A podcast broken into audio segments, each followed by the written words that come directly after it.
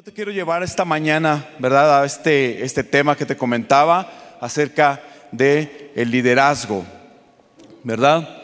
Y, hermano, nosotros tenemos una, eh, una, una forma de servir, nosotros también tenemos una forma de liderar. Cada uno de nosotros hemos sido llamados a este servicio, ¿verdad? Algunos de nosotros eh, ya, algunos están en posiciones de liderazgo, algunos estamos sirviendo, ¿verdad? Pero el Señor siempre nos quiere llevar a más en cada momento, a cada instante de nuestras vidas, hermanos. Dice eh, Miles Monroe en su libro El espíritu del liderazgo, dice, usted nació para liderar, pero debe convertirse en un líder. Cada ser humano fue dotado por el Creador con el potencial de liderazgo en un área específica de talentos. Luego entonces vemos que tú y yo tenemos un talento, que tú y yo tenemos dones específicos que el Señor ha puesto en nuestras vidas y que tenemos que desarrollarlos también, trabajar en ellos. Y bien, hermano, en esta, en esta mañana este, este tema le he titulado Llamados a servir, puntos suspensivos y a liderar. ¿Sabes? Porque el Señor nos está llamando a servir, pero también a ser líderes. ¿Cuántos líderes tenemos aquí? Y, no estoy hablando de posiciones, no estoy hablando de, posiciones de liderazgo, estoy hablando de personas que tienen ese potencial para ser líderes. Yo quiero que levantes tu mano. Si tú estás, ¿verdad? En tu casa, ¿verdad? Tú eres papá, tú eres mamá, ahí tú ya tienes un liderazgo de entrada. Si tú, verdad, ahí, en tu trabajo eh, estás sobre, sobre gente que está a tu cargo, tienes un liderazgo. Si tú estás en la escuela y a lo mejor eres el jefe de grupo, ya tienes un liderazgo. Cada uno de nosotros tenemos un grado de liderazgo, mis hermanos. Y quiero hablarte en esta mañana, vamos a, vamos a abordar un par de ideas y después vamos a meternos más profundo en lo que es eh, el tema, ¿verdad? Vamos a abordar, un par de ideas a manera de introducción y después vamos a abordar ya el tema, en, eh, vamos a sumergirnos más profundo en él, ¿no? Y mira, te quiero hablar de un hombre que fue obligado a abandonar en un momento determinado su carrera militar. Este abandonó su carrera militar en deshonra, experimentó siete años de fracasos en diferentes negocios que él quiso hacer, que intentó como agricultor, como inversionista de bienes raíces. Este hombre también intentó, ¿verdad?, como cobrador de, alquileres, como promotor de espectáculos y también como un empresario. Pero en todos ellos fracasó, se fue a la bancarrota siempre, en diversas ocasiones. Era habitual que le rechazaran también solicitudes de crédito, ¿verdad?, en los negocios locales donde él vivía. Y por fin no tuvo ninguna, ninguna otra, otro remedio que vender un viejo reloj que él tenía y lo vendió para poder comprar regalos de Navidad para sus hijos. Como simple vendedor ambulante de fuegos artificiales, ¿verdad? Su, su, su, desaliñada figura, ¿verdad? Eh, evocaba siempre una lástima de aquellos que le conocían. Muchos incluso le llegaban a inquirir, le llegaban a preguntar por, qué vendía, verdad, esos fuegos artificiales? ¿Por qué hacía esos negocios en esa condición en la cual él estaba? Y él lo único que contestaba, estoy resolviendo el tema de la pobreza. Finalmente, en su desesperación, obtuvo un empleo con sus hermanos más pequeños, ¿verdad? con sus hermanos menores, en una tenería que era propiedad precisamente de estos hermanos. Cuando estalló la guerra, su solicitud para enlistarse en el ejército también fue rechazada, ¿verdad? Y constantemente él decía, debo vivir, mi familia debe vivir. Hizo muchos intentos por enrolarse en el ejército también. Y quizás era un, un comienzo improbable para una persona que más tarde condujo a los ejércitos de la Unión a la victoria en esta guerra civil estadounidense. Y para una persona, ¿verdad?, que más tarde sería electo como presidente de los Estados Unidos de, América y que fue el presidente más joven. Y me refiero a esta persona, Ulises S. Grant, que fue el presidente número 18 de los Estados Unidos. Dentro de sus logros destacan el estabilizar la economía en la posguerra. Otro logro fue haber procesado al Ku otro logro fue nombrar afrodescendientes y judíos americanos en importantes puestos federales. Otro logo fue la creación del Departamento de Justicia en los Estados Unidos. Y sabes, este hombre, podemos ver en este hombre que siempre él supo sobreponerse a la adversidad. Que este hombre, ¿verdad?, aprendió de cada proceso, que no se rindió, que siguió intentando. Este varón cuya esposa era, era una cristiana metodista muy devota también. Y hermano, te quiero hablar en esta mañana de otro hombre. Porque podemos ver logros de mucha gente, pero hoy te quiero hablar de un hombre que está en la Biblia. De un hombre llamado Oseas. Y con esto quiero, quiero, quiero, que nos vayamos más profundo. Vamos a estar hablando, ¿verdad?, acerca de Moisés, acerca del liderazgo de Josué, precisamente, que es el que quiero abordar eh, más profundo. Y vamos a verlo a través de tres tópicos. El primer tópico es Dios es específico. Dios es específico. ¿Cuántos creen que el Señor es específico? Amén. Bien, este hombre llamado Oseas nació, nació en Egipto, en una época en la que era difícil para el pueblo de Israel, pues ellos estaban como esclavos en Egipto. Su niñez, hermano, no debió haber sido fácil tampoco. debió haber tenido una niñez muy difícil salir en las mañanas, ¿verdad? Ir caminando para ir, ir, a trabajar, quizás a los sembradíos, quizás a recoger paja, quizás a hacer ladrillos, no lo sé, labores propias de un esclavo. En algún momento seguramente las cosas salieron mal y el capataz se molestó y debió ser azotado. Su espalda lacerada, ¿verdad? Tuvo que regresar en la tarde a casa o regresando en la tarde a casa comer algunos panes secos, ¿verdad?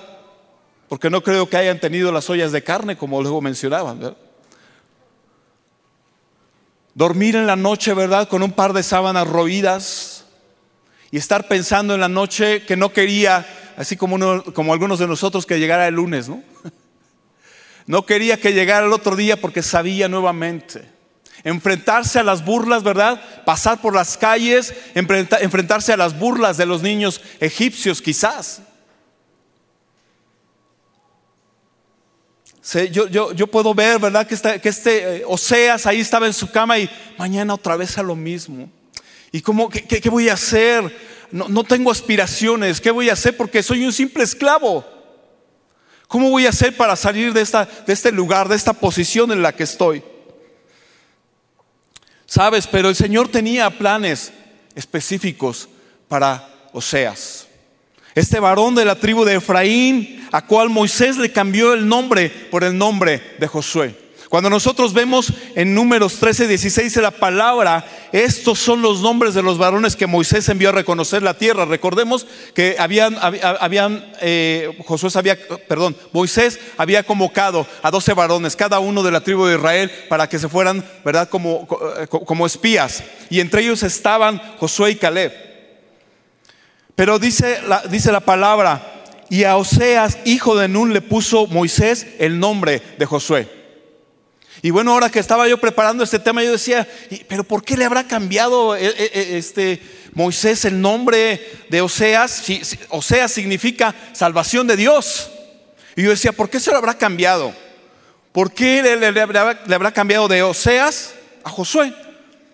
Y empecé yo a buscar y empecé a buscar información en comentarios en, varios lados y, había este, algunos comentarios medio escuetos, algo, algo que a lo mejor mi mente finita no alcanzaba a, comprender, ¿verdad? Y bueno, hasta que estaba yo leyendo la palabra en Hechos capítulo 9, donde el Señor le dice a Ananías que vaya y que ore por Saulo. Y entonces el Señor le da instrucciones específicas. Él le dice, quiero que vayas a la calle que se llama la derecha. ¿No? Y entonces yo creo que, a lo mejor era una calle así como insurgentes, ¿no? Y pero además le dice, pero tienes que entrar a la casa de Judas. Donde está vas a encontrar a Saulo. Dice, porque él está orando. Y además él ha visto en visiones a un varón que se llama Ananías y que entra y ora por él y él recibe la vista. Entonces todas las instrucciones son específicas y precisas. Sabes, esto me llevó a pensar entonces que al Señor le gustan las cosas específicas. Por eso, cuando nosotros vemos el nombre de Oseas, que significa salvación de Dios, y nosotros encontramos que en ese tiempo Israel estaba rodeado, ¿verdad? acababa de dejar la tierra de Egipto un par de años atrás y estaba, había muchos dioses, dioses para todo había. Entonces, en ese, en, ese significado, ¿verdad? De, de, Oseas, que significa salvación de Dios, después Josué significa salvación de Jehová. Porque cuando tú hablas de Dios, ¿de cuál Dios? Pero era algo específico, salvación de Jehová. Porque sabes, a Dios le gusta lo específico, hermano. Él llamó a Moisés y le dio una tarea específica. Él escogió a Josué para una tarea específica, hermano. el, el Señor Jesús, ¿verdad? También ¿Cómo sabía, verdad? Cuando, cuando van a cobrarle los impuestos, agarre y le dice, echa, echa tu anzuelo, vas a sacar un pez y en ese pez vas a encontrar una moneda y con eso paga los impuestos. Pregunta, ¿cómo sabía el Señor Jesús que dentro de miles de millones de peces en el mar, ese pez en específico traía una moneda en su boca? Porque al Señor le gustan las cosas específicas. Y hermano, muchos de nosotros venimos también de entornos de golpes quizás. Muchos de nosotros venimos de situaciones de adversidad. Muchos de nosotros hemos sido lastimados física y psicológicamente también, hermanos. Muchas veces nos fuimos a la cama, a veces sin comer porque no, no, había la economía para ello. Muchas veces, ¿verdad? Algunos de nosotros sufrimos el abandono de, de papá que se fue de casa. O quizás partió con el Señor. Y entonces las cosas se, volvieron aún más difíciles. Pero sabes, hermano, al Señor no le interesa nuestro origen. Al Señor no le interesa nuestro origen. El Señor se valió de mucha gente para hacer su voluntad. El Señor se valió de doctores, de, de, personas que hacían tiendas. El Señor se valió de pescadores y hasta de un burro se valió para hacer, rendir y hacer su voluntad.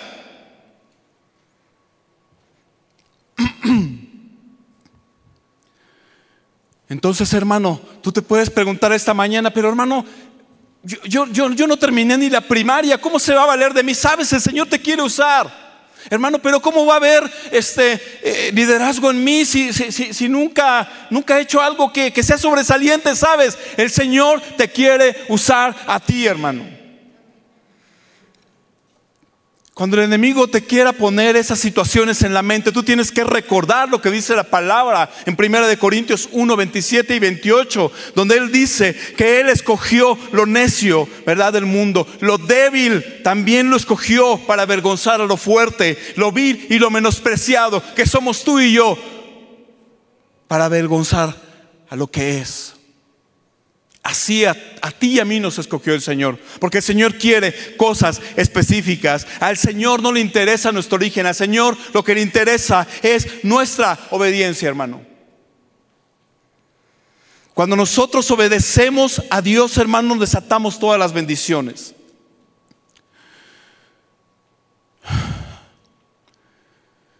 Cuando nosotros obedecemos a Dios, empieza a cambiar todo nuestro entorno. Cambia, tu familia, cambia tu trabajo, cambian las relaciones, cambia tu matrimonio, cambia todo porque hay obediencia, porque estás aprendiendo a caminar con el Señor. No puedes caminar en obediencia y empezar a tener cosas malas. No, porque cuando uno obedece la palabra de Dios, el Señor abre la ventana del cielo sobre ti y sobre mí, hermano. Dios escogió así de la misma forma que él, que, él, llamó específicamente a Moisés, a Josué y a cada una de las personas que conocemos en la palabra. Dios escogió a Gabriel Zaragoza Alacio, de 1,86 metros de estatura, de 88 kilos de peso, un poco pasadito, hermano. Que calza del número 27, que, que usa camisa talla extra large ¿Por qué te estoy diciendo esto? Porque ya viene mi cumpleaños y quiero que me regales algo. No.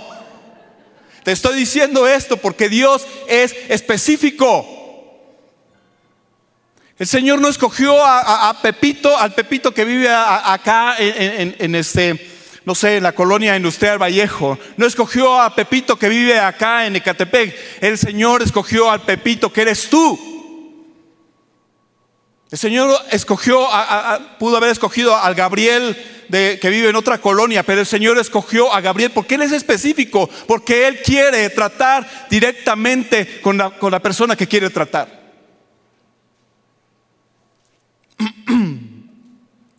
¿Sabes? Porque Dios tiene un plan específico para cada uno de nosotros.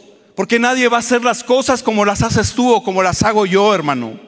Nadie va a atender a una persona en la cafetería con la misma amabilidad que lo estás haciendo tú que estás sirviendo en este momento en la cafetería. Nadie va a atender con la misma amabilidad, ¿verdad? O va, o va a asignarle un lugar a la gente que está allá afuera o que está aquí adentro con la misma prontitud que tú lo estás haciendo en ese lugar donde el Señor te puso. Nadie lo va a hacer. Nadie va a hacer el trabajo, a lo mejor tienes esa, esa, habilidad que el Señor te dio para los números. Nadie va a ser el contador que tú eres de esa excelencia. Nadie va a ser el administrador que tú eres con esa excelencia. Nadie va a ser una pared tan derechita que, como tú que te dediques a la construcción. Nadie la va a hacer. Eres específico. El Señor te llamó a ti específicamente para hacer una labor específica, hermano. Porque ahí donde tú, vas, donde tú estás, hermano, allí el Señor va a utilizar tus dones, el Señor va a utilizar tus talentos, tu disposición. El Señor va a hacerte crecer allí porque tú eres único. El Señor va a hacer que tú te desarrolles, que tú aprendas y que tú te forjes ahí en ese lugar donde el Señor te ha colocado. Todo liderazgo, hermano, debe pasar por un proceso, como, como ya hablamos al principio. Josué tuvo que pasar por sufrimientos, por situaciones de adversidad, porque era parte de un proceso, hermano. Así que cuando las cosas se compliquen, ¿verdad? Cuando las situaciones de prueba lleguen a nuestra vida, hermano, cuando haya aflicción, cuando haya escasez, cuando haya enfermedad, todo es parte de un proceso. Todo forma parte de un proceso. Todo forma parte de un plan, todo forma parte de un propósito, porque Dios quiere desarrollar su carácter en ti, porque Dios quiere que tú desarrolles tu ministerio y porque Dios quiere que tú desarrolles tu liderazgo. En un trabajo secular, hermano, tú no, te, vas y renuncias porque el jefe te regañó. ¿O sí? Porque el día de hoy no salieron las cosas como tenían que haber salido. Y no vas a decir, no, ya me voy porque la verdad es que a mí no me gusta que me regañen. No. Tú te quedas. Porque forma parte de un proceso de aprendizaje. Es un plan en el cual el Señor te está, está sosteniendo tu vida, hermano. Cuando Jonás, ¿verdad? Fue enviado a Nínive y se desvió por al lado contrario. Yo me pregunto, ¿Por qué, por qué el Señor en lugar de, haber agarrado a Jonás y, haberlo desechado, decir, a ver, yo te mandé a Nínive, te fuiste a Jope a tomar una nave que partía para Tarsis. Pues, déjalo, vamos a usar a otro. No, el Señor quería formar un carácter en, Jonás. Por eso nuevamente Él va y, lleva, y manda ese pez, ¿verdad? Para que se lo trague cuando lo echan ahí por la borda. Porque quería el Señor forjar carácter en Jonás. Porque quería mostrarle el amor que él tenía, eh, que, el Señor tiene por una población de más de 120 mil personas a las cuales él quería salvar. Y que Jonás no quería ir a predicar porque él sabía que el Señor se iba a arrepentir. Porque sabía también que iba a haber un arrepentimiento en ese lugar. Y él no quería. Él no quería ir a predicar. El Señor después de dar, eh, este, le, manda una calabacera, ¿verdad? Y él se alegra porque eh, este, el sol le estaba quemando, después el Señor hace nacer un gusano que se come esa calabacera y bueno, al final otra vez se vuelve a molestar, ¿no? Y el Señor otra vez va y quiere forjar el carácter y dice, a ver, tú te alegraste por esa calabacera que no sembraste, no hiciste nada. ¿Cómo no me iba yo, mi corazón, a compungirse por 120 mil personas que iban a proceder al arrepentimiento? Hermano, lo que te quiero decir con esto es que el Señor donde te ha colocado es porque Él quiere forjar tu carácter. Y tú puedes decir, es que yo ya me aventé cuatro años en la cafetería, pues el Señor quiere seguir trabajando en ti. Es que yo ya hice, yo ya llevo, este, no sé, tres años lavando baños. Pues sí, hermano, el Señor quiere trabajar algo en ti y a lo mejor no has podido pasar la prueba, no has podido pasar el examen. Por eso el Señor te ha puesto a trabajar, ¿verdad? En el ministerio de niños. Porque quiere probar tu paciencia. Por eso el Señor te ha puesto en el grupo de alabanza. Porque quiere probar si realmente, ¿verdad? Eres un adorador en espíritu y en verdad. Porque quiere probar que no eres una persona que solamente eres un cantante, que solamente tocas un instrumento o que quieres estar aquí colocado, ¿verdad? Bajo las luces del reflector. El Señor quiere probar tu corazón. Sabes, y, tarde o temprano las cosas salen a flote, las cosas salen a la superficie, porque no hay nada oculto que no tenga que ser revelado, dice la palabra del Señor.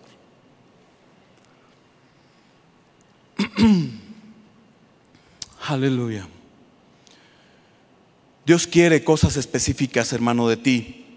Él te puso también, Señor, en el ministerio donde Él te haya colocado. Él quiere probar tu carácter, Él quiere probar tu fidelidad, porque a Dios le gustan las cosas específicas. Debemos tener cuidado también, hermano, cuando nosotros, que nosotros no vayamos a desarrollar la actitud de Saúl, en quien Dios no pudo formar un carácter, porque Saúl quería hacer las cosas a su manera.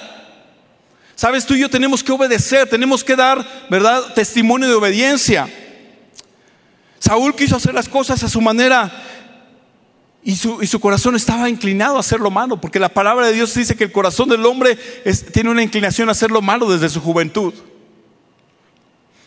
Saúl no tenía un corazón enseñable, porque la soberbia le consumió, porque la soberbia nos lleva a hacer las cosas a nuestra manera. Por eso, eh, mi hermano, inclusive hay tantas religiones.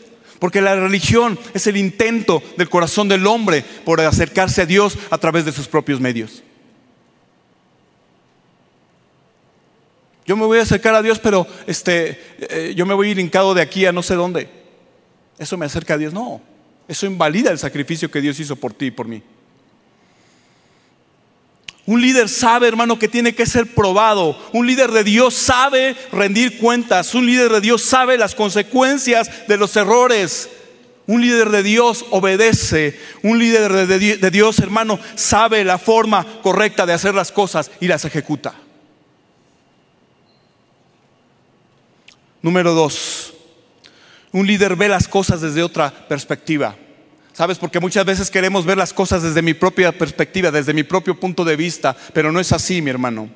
Dios le dio instrucciones específicas a Moisés en números 13, 2 y 3 y dice, envía a hombres que reconozcan la tierra de Canaán, la cual yo doy a los hijos de Israel. De cada tribu de sus padres enviarás un varón, cada uno príncipe entre ellos y Moisés los envió desde el desierto de Parán, conforme a la palabra de Jehová. Y todos aquellos varones eran príncipes de los hijos de Israel. Ahora bien, cuando la palabra nos habla de príncipes, no significa que fueran hijos de un rey, que sabemos que somos hijos de un rey, ¿verdad? Sino que está hablando de personas que tenían cierta influencia, que eran líderes en sus tribus, ¿verdad? Que eran personas aptas para el liderazgo militar, se suponía. A estos varones se les dio una misión específica. Y tenía una, una, cosa, mi hermano, era que tenían, por eso fueron, por eso fueron escogidos, porque ellos debían tener una perspectiva, otra perspectiva de ver las cosas. Fueron enviados, ¿verdad?, estos 12 espías y a su regreso eh, eh, dan, un reporte totalmente lleno de fatalidad. Al cabo de 40 días, ¿verdad? Estos dos espías regresan a rendir su reporte y 10 de ellos rinden un reporte totalmente de fatalidad. Es que hay gigantes allá. Es que vimos a los amorreos, a los amalecitas, a los eteos y además son ciudades fortificadas. ¿Sabes, hermano? Porque existen personas que le encuentran lo malo a todo. Que ven lo malo, ¿verdad? En el liderazgo de la iglesia. ¿y por qué ese hermano está allí? Ese, hermano no tiene ni siquiera las, características para ser un líder. Ven lo malo en los ministerios. No, si yo estuviera en ese ministerio, no, las cosas cambiarían. ¿eh? Ven lo malo hasta en su trabajo, en su casa. Ven lo malo en el país. No es que la crisis está, no es que, y empiezas a componer el mundo. Ven lo malo en el gobierno. Es que estaríamos mejor con, pon el nombre que quieras. Porque tal hermano tiene, ¿por qué, perdón, ¿por qué tal hermano tiene un carro? ¿Por qué, yo, por qué, yo no, ¿Por qué tal hermano, verdad? Ya, ya, le dieron un cargo y yo llevo 20 años aquí y él tiene 5 años aquí y ya le dieron un cargo y a mí no. ¿Sabes? Porque a lo mejor la perspectiva con la que estás viendo las cosas es diferente. Y el Señor te quiere tener ahí porque quiere que tú cumplas con ese propósito con el Señor, con el que el Señor te ha puesto ahí en ese lugar, hermano. Aún estos diez hicieron más daño porque después de rendir su informe se dedicaron a esparcir rumores, hermano. Rumores fatalistas, ¿verdad? Del campamento. Es tierra que traga a sus moradores. Nosotros éramos como langostas, hasta ellos mismos, ¿verdad? Se estaban despreciando al compararse con un insecto, ¿verdad? Y yo, yo puedo ver inclusive las juntas entre ellos, ¿no? Porque debieron haber organizado juntas, debieron haber dicho, ¿sabes qué? Nos vamos los 12 y llegamos ahí, entramos y, después este, nos reunimos cada ocho días para, ver cómo nos va. Y nos vamos de dos en dos, ¿no? Y a lo mejor llegaban a sus juntas y, a ver, ¿y, cómo, y, tú qué viste y qué observaste, ¿no? Y los diez que estaban ahí, ya sabes, porque cuando, cuando algo, algo quieres ver mal, agarras más gente que opina igual que tú. Y entonces llegaban estos diez y, este, oigan, ¿y ustedes cómo ven? No, pues, pues, pues, este, pues de que fluye leche y miel, pues sí fluye. Pero pues la verdad es que nosotros vimos unos cuates que estaban bien grandotes, de dos metros, dos, metros y medio, y pues la verdad, pues nosotros sí, yo sí me vi como langosta, ¿no? Y entonces Josué y Caleb que, que tenían otro espíritu, ¿verdad? Y Josué diciéndole a Caleb, ¿cómo ves Caleb? ¿Crees que podamos? Y Caleb, ¿Y cómo, ves, Caleb? Aquellos grandotes que, entre más grandotes, mejor caen.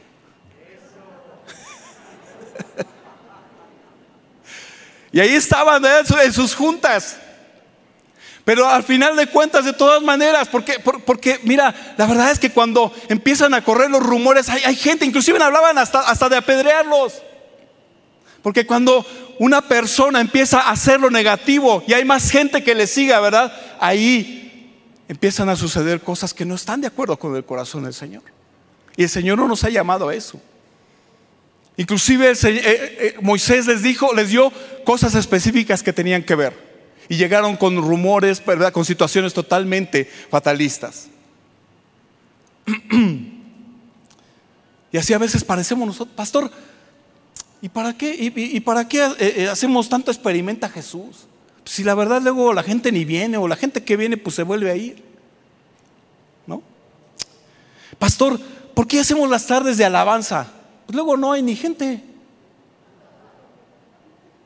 ¿A poco no es gente así? Hermano, tú y yo tenemos que tener un espíritu diferente. ¿Sabes, hermano? Si supieras, si supieras las bendiciones, yo he estado aquí en esas tardes y la verdad que han sido de grande bendición para mi vida y te, y te invito porque ahí puedes ver todo lo que el Señor está haciendo. Y sabes, porque cuando tú y yo venimos con un corazón dispuesto y venimos a alabar al Señor, cosas empiezan a suceder en el ámbito espiritual.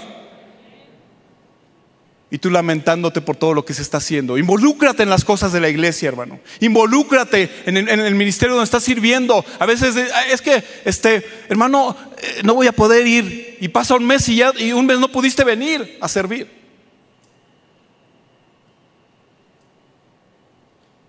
¡Sas!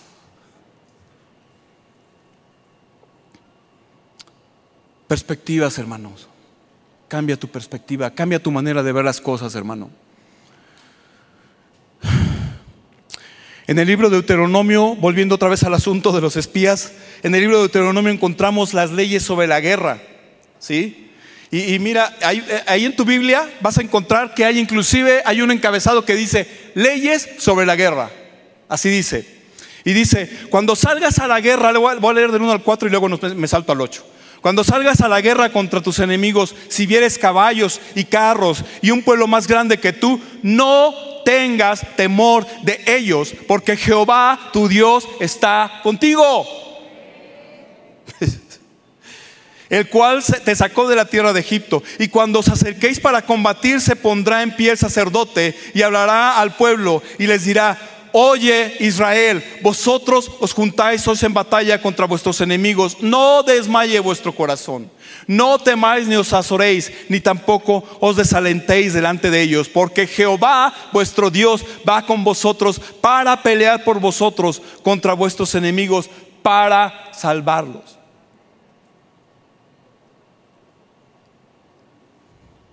El 8. Y volverán los oficiales a hablar al pueblo y dirán, ¿quién es hombre medroso y pusilánime? Vaya y vuélvase a su casa y no apoque el corazón de sus hermanos como el corazón suyo. Échate esa, ¿no? Un hombre medroso, una persona medrosa es una persona que se asusta con facilidad o que tiende a sentir miedo. O sea, un cobarde, ¿no? Un pusilánime es el que muestra poco ánimo y falta de valor para emprender acciones o enfrentarse a peligros o dificultades o soportar desgracias. Porque la palabra de Dios, ¿verdad? Tiene razón en todo lo que habla.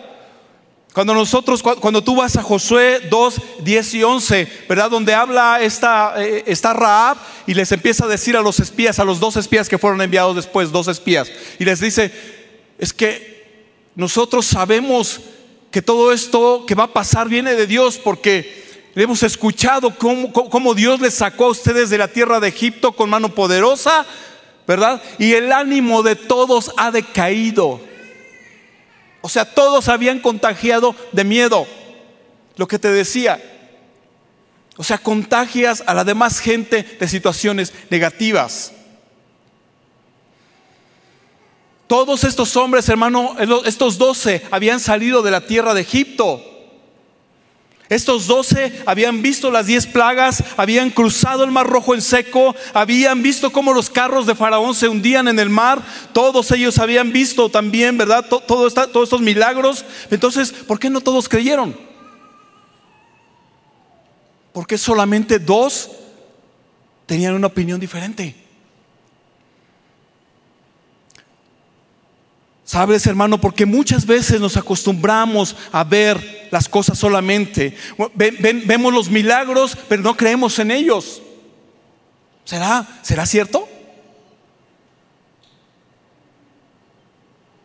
aquí en el grupo de conexión había una, persona que, le fue detectada cáncer, la empezaron a buscar por todos lados, eh, eh, andaba ella como si nada por todos lados y le hablaron hasta que la encontraron y le dijeron, usted tiene cáncer y tiene que atenderse rápidamente porque está en una fase ya muy, muy fuerte. Empezamos a orar en el grupo, ella también empezó a ayunar y todo. Y cuando fue la siguiente ocasión, el doctor dijo, no, esto no puede ser. A ver, háblenle a quien hizo los estudios. A ver, háblenle acá y allá y a todo mundo.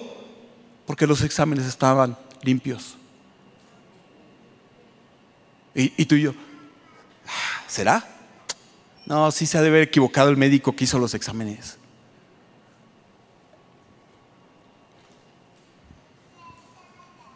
Sabes, hay gente que no se compromete. Hay gente que no se compromete, hay gente que no se entrega totalmente, hay rasgo de incredulidad en su vida. Muchos inclusive hemos caminado con el Señor, ¿verdad? Pero cuando vienen las pruebas salimos despavoridos, cuando vienen la, la, lucha, no, no queremos enfrentar esos gigantes. Estos hombres, ¿verdad? Dijeron, pues entonces mejor vamos a conquistar algo que sea más fácil. ¿Por qué aquí? Pues si no vamos a poder. A ellos se les había olvidado, ¿verdad? Que el Señor era el que había, los había sacado de Egipto, que ellos nunca habían tenido que empuñar una espada para poder hacer algo. Que Egipto era más poderoso inclusive que los cananeos. Eso se les había olvidado a estas personas.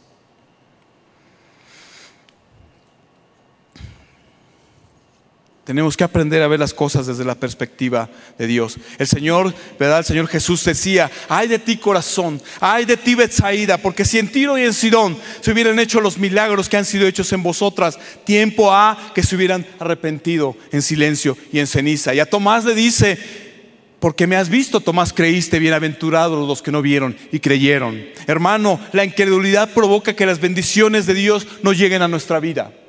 La incredulidad es un signo de soberbia porque da por sentado que nosotros solamente creemos en lo que vemos. El reporte de estos diez en todo momento hablaba de lo que ellos podían hacer en sus fuerzas. El reporte de los otros era lo que el Señor podía hacer por ellos. Ellos esperaban en el Señor.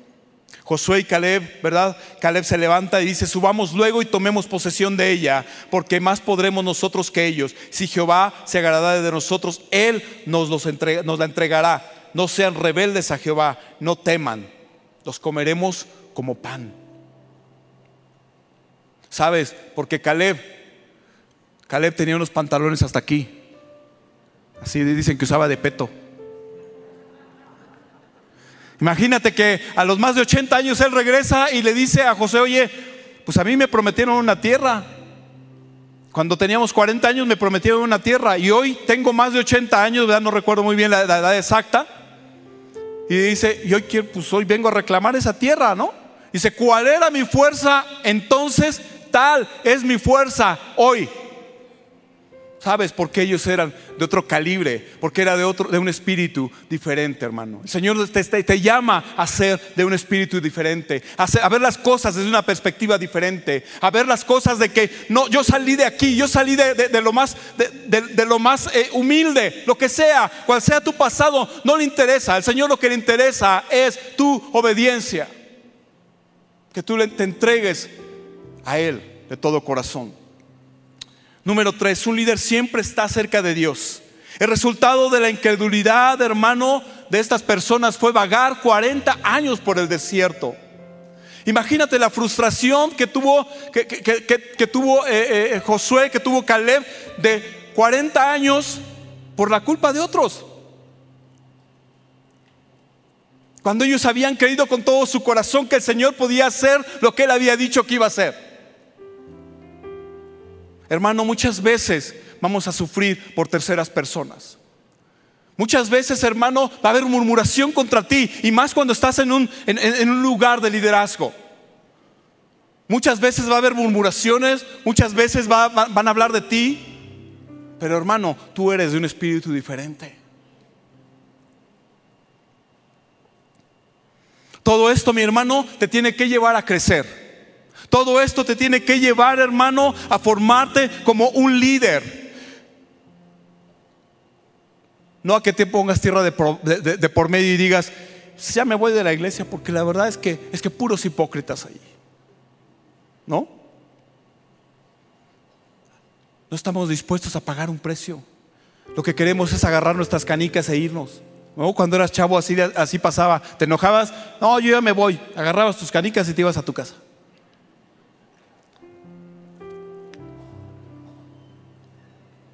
Josué se tuvo que quedar. Y como te lo he dicho, lo que estás haciendo ahí, el Señor te está poniendo ahí porque tienes que aprender. Josué tuvo que aprender más cosas y tenía que aprender más cosas. Tenía que aprender a ver las cosas desde la perspectiva de Dios. Él vio cuando el pueblo pidió carne. Él vio cuando el pueblo se, corrompió con el becerro de oro. Cuando pidieron agua. Ellos, él vio todo esto, ¿verdad? Y él tenía que conocer el carácter del Señor. Él tenía que conocer, ¿verdad?, cómo el Señor trata con el pecado. Cómo el Señor va a tratar con nuestros hijos, con nuestra esposa, en el trabajo. Tenemos que aprenderlo. José tuvo que aprender todo eso, hermano.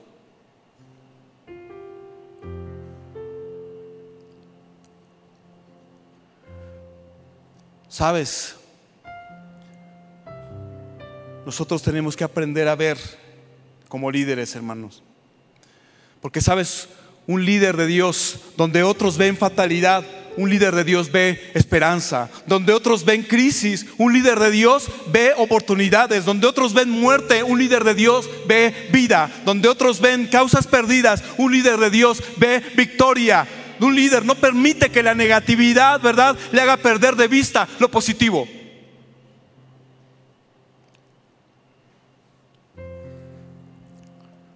Durante estos 40 años Josué tuvo que ser probado en, varias, en varias cosas, en humildad, ¿verdad? Él tuvo que haber pasado por este proceso. Josué tuvo que haber demostrado, ¿verdad?, que tenía un corazón de servidor, de servidor. Éxodo 24, 13 dice, y se levantó Moisés con Josué, su servidor. Éxodo 33, 11 dice, pero el joven Josué, hijo de Nun, su servidor. Números 11, 28, entonces respondió Josué, hijo de Nun, ayudante de Moisés. Deuteronomio 1.38, Josué hijo de Nun, el cual te sirve. Hermano, porque todas estas son etapas. No puedes llegar y querer un liderazgo. Tenemos que llegar y servir y ponernos la camiseta y sudarla y después el Señor va a ver tu fidelidad y el Señor te va a llevar a sitios de liderazgo. Y necesitamos estar preparados, hermano. El Señor no quiere un pusilánime. El Señor no quiere un medroso. El Señor quiere hombres valientes, hombres esforzados, hombres y mujeres esforzadas. Que no se amilanen ante nada ni ante nadie. Que, ay, es que ya habló mal de mí, ya me voy. No. Hombres valientes y esforzados, hermano.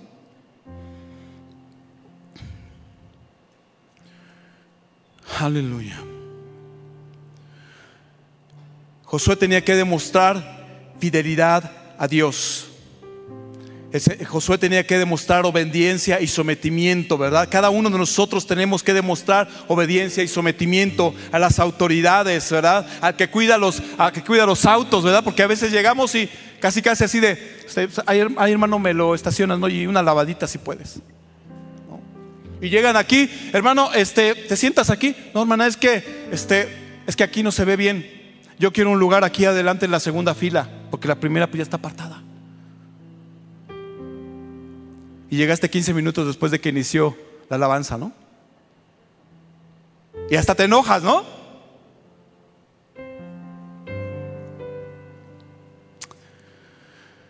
Aleluya.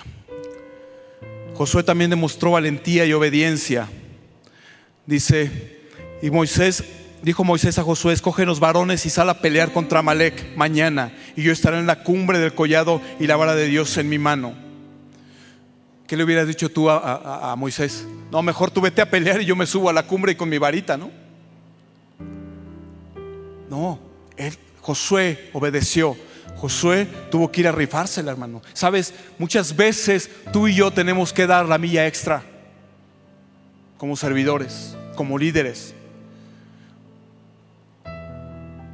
A veces yo veo, por ejemplo, a, los hermanos ancianos, ¿verdad? Que de repente ya son las 4 de la tarde y la gente, estamos aquí platicando muy a todo dar y ellos están esperando que nos salgamos para que puedan irse a su casa y cerrar la puerta de la iglesia, ¿no?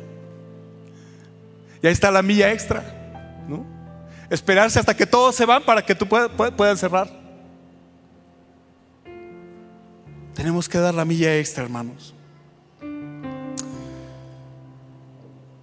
La tercera Josué buscaba de Dios siempre.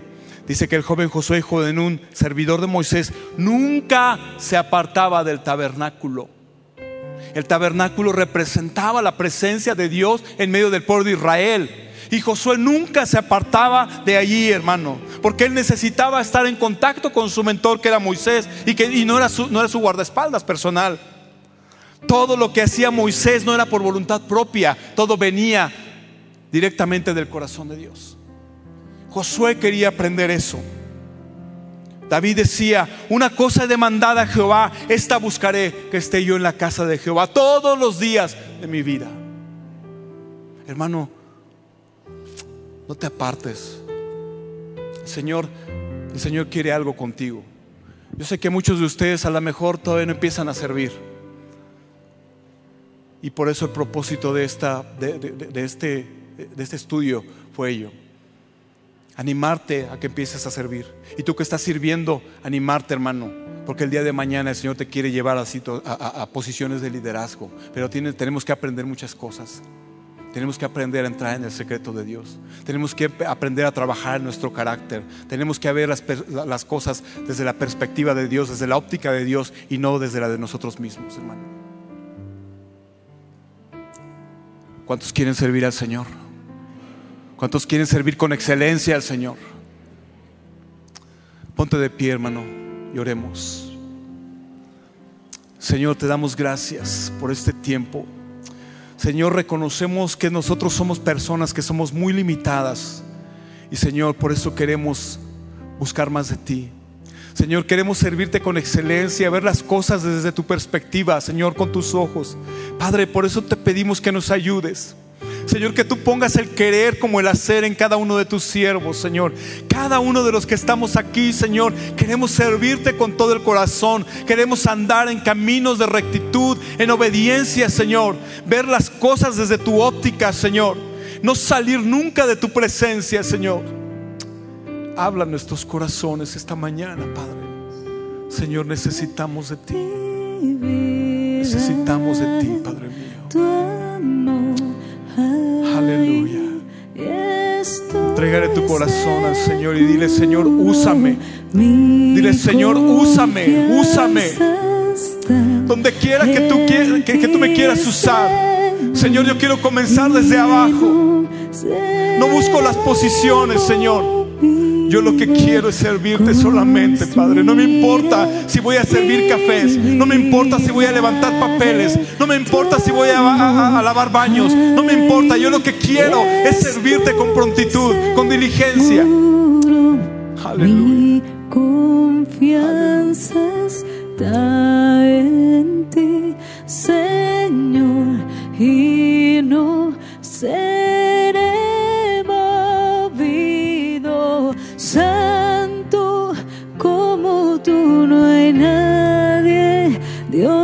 incomparable. Abres tú mis ojos, Cristo. Quiero conocerte más, Dios, ser lleno de ti hoy y llevar tu amor